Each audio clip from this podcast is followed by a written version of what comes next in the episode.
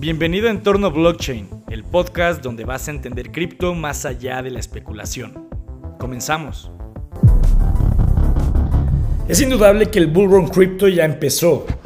Bitcoin al momento de grabar este episodio está coqueteando con su máximo histórico del ciclo pasado que son 69 mil dólares. Y yo personalmente pienso que es cuestión de tiempo para que lo rompa, pero ya veremos, dijo el cielo. Digo, el ciego, perdón, este, me confundí. Te lo he platicado en episodios anteriores, cada ciclo tiene narrativas que favorecen a ciertos sectores dentro de cripto más que a otras. La inteligencia artificial, por ejemplo, es la que personalmente posicioné como la que más ojos hay que prestarle. Pero eso no quiere decir que no haya otros sectores dignos de echarles un ojo, y de eso te hablaré en el episodio de hoy, del sector Web3 Social. Bienvenido mi estimado y estimado a un nuevo episodio de Entorno Blockchain Podcast Espero que lo disfrutes. Web3 Social se refiere a las redes sociales descentralizadas. ¿Qué carajos es esto? Te explico. Primero entiende que las redes sociales son estructuras eh, sociales con las que un grupo de personas se conecta de forma digital. La gente conecta e interactúa con gente con la que comparte valores, intereses, sentido del humor y demás. Las redes sociales han crecido de una forma brutal al nivel que controlan la vida de muchos, lo quieras creer o no. Pero ¿por qué las redes sociales descentralizadas se llaman Web 3, de Web 3? Pues bueno, ¿de dónde sale el 3? Hay que estudiar un poco de historia del Internet. Web 1 es la primera versión del Internet, aquella que fue creada a finales del siglo pasado. Se podría decir que duró hasta 2005 aprox, no hay fechas tan exactas y se caracterizaba por el contenido estático y porque la mayoría de la gente era consumidora de contenido. Te estoy hablando de que la gente leía blogs, páginas web con contenido muy poco dinámico y poco más, es la realidad. A esta versión del Internet se le conoce como de solo lectura, read only en inglés.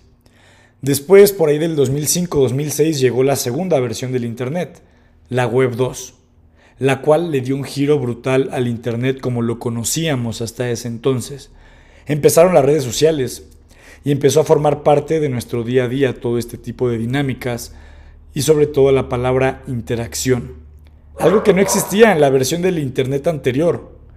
Plataformas de e-commerce donde unos usuarios compraban, otros vendían. Y no solo eso, la gente podía calificar a su vendedor, podía dejar comentarios y demás. Redes sociales donde la gente compartía desde texto hasta fotos y videos. Los otros podían darle like, repostear, comentar y demás. Esta versión del Internet se caracteriza porque todos los usuarios ya tenían la capacidad de ser creadores de contenido y de interactuar con cualquier otra persona de forma digital. Todo muy padre y todo. Esta versión del Internet, que es la que sigue dominando hoy en día, nos dio muchas oportunidades de conectividad, de relacionarnos y de monetizar diferentes ideas. ¿Cuánta gente no vive a día de hoy de solo subir contenido? Muchísima. Pero igual esta versión del Internet, la Web 2, tiene ciertos problemas, desventajas o como lo quieras llamar. Y eso es la concentración del poder. Todas estas redes sociales o plataformas tecnológicas son propiedad de las empresas más grandes y más poderosas del mundo. Más grandes en valor de mercado y en ventas, algunas de ellas valen incluso más de un trillón o un billón de dólares. Y son las más poderosas porque tienen la información de miles de millones de personas. Son más poderosas que los mismos gobiernos. Es un monopolio de poder, un oligopolio en todo caso. Te conocen mejor que toda tu familia. Sus algoritmos están diseñados para detectar de la forma más precisa tus gustos e intereses, tus patrones de consumo y demás. Estos productos se caracterizan por ser gratis, entre comillas, porque no sueles pagar dinero, aunque por ejemplo ya hay alguna membresía de X, antes Twitter y cosas por el estilo, puedes seguir usándolo gratis, es la realidad.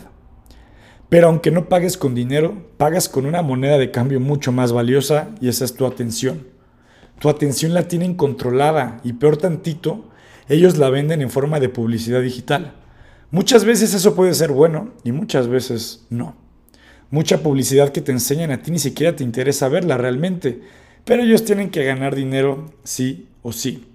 El problema más grave de Web 2 es que el usuario no controla su información ni lo que publica.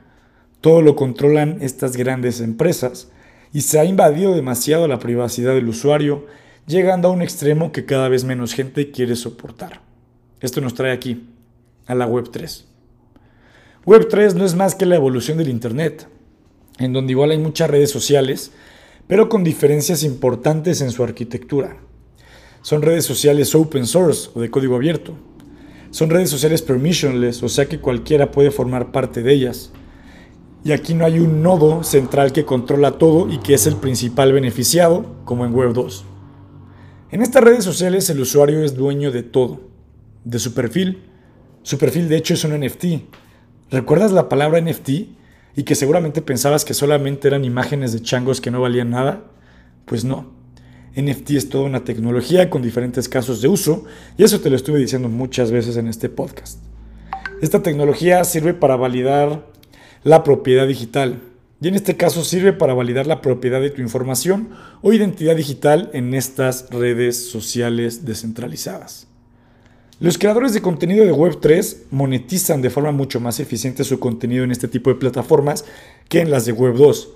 no dependerán del intermediario que les roba una parte muy importante de su trabajo. De igual forma, los creadores de contenido podrán crear comunidades mucho más sólidas con las herramientas que tienen en Web3. Las redes sociales descentralizadas, déjame decirte que no la tienen fácil. Para tener éxito necesitan quitarle los usuarios a las redes sociales normales como las conocemos hoy en día y eso no es nada fácil. Las redes sociales como Instagram, Twitter o Facebook gozan de una propiedad que se conoce como efectos de red y eso las hace bastante resilientes. Sin entrar en tecnicismos, efectos de red se refiere a que tú usas Instagram porque la persona que te gusta usa Instagram y tú quieres ver sus historias y publicaciones. Usas WhatsApp porque todos tus amigos y familiares usan WhatsApp y si no lo usaras serías el único del grupo en no estar en ese grupo de WhatsApp. Esos son los efectos de red los que hacen que un producto valga más por sus usuarios que el producto en sí. Las redes sociales descentralizadas tienen que combatir ante esto, pues para ganar su cuota de mercado.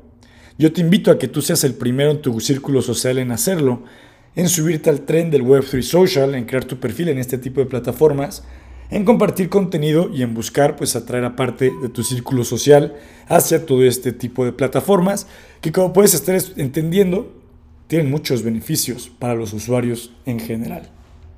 Hay todo un ecosistema que está muy picudo en todo este entorno de Web3 Social y su nombre es Lens Protocol. Si tú ya eres de la vieja escuela de este podcast, recordarás que Lens fue patrocinador oficial de este podcast a inicios de 2023. Pero no estoy hablando de ellos porque me patrocinaron. De hecho, eso ya ni siquiera sigue vigente. Ojalá algún día lo vuelvan a hacer, ¿eh? yo encantado de trabajar de la mano con ese proyecto. Pero no, esto no es ningún anuncio pagado, simplemente los he seguido muy de cerca todos estos años y creo que están creando soluciones bien interesantes en temas de redes sociales descentralizadas. Antes no cualquiera podía crear su perfil ni su handle en Lens Protocol. Handle es como el username, ¿no? Nombre de usuario. Ahorita lo acaban ya de abrir al público general el día de hoy que estoy grabando. Entonces, si te interesa, te invito a crear tu cuenta en lens.xyz y mintear tu perfil NFT. Para mintar tu perfil NFT tienes que pagar 8 Matics, que son 8 dólares, pero pues la realidad es que eso puede traer muchos beneficios. No es información oficial, pero se rumorea que la gente que cree su perfil en Lens, mintiendo su NFT, y empieza a interactuar en las diferentes redes sociales de Lens Protocol, puede ser elegida para un airdrop cripto, que recuerda, es básicamente cuando te regalan tokens o criptomonedas por hacer ciertas tareas en específico. En este caso sería usar las redes sociales de Lens Protocol. Algunos ejemplos te los dejo en la descripción del episodio. Algunos casos pueden ser Tape, que es como un YouTube descentralizado. Está Orb y Hey, que se parecen mucho a un Twitter descentralizado. Pero sobre todo Orb te puedo decir que tiene mucha mejor interfaz que Twitter, más limpia y moderna. Solo le faltan más usuarios como tú y como yo compartiendo contenido por allá.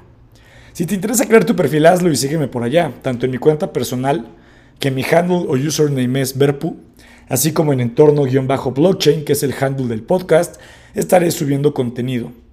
¿Y por qué no? Igual estaré subiendo episodios de entorno blockchain por allá, y en una de esas hasta material exclusivo digno del ecosistema de Lens. Espero que te haya gustado este episodio y si fue así, crea tu cuenta en Lens Protocol, califica el podcast, activa la campanita de notificaciones para que te avise cuando haya nuevos episodios y dale follow al podcast. Mientras más crezca el proyecto, mejor para todos, eso sí te lo puedo asegurar. Así que sin nada más que agregar, mi estimado y estimado, nos escuchamos en un nuevo episodio de Entorno Blockchain Podcast. Abrazo y cuídate mucho.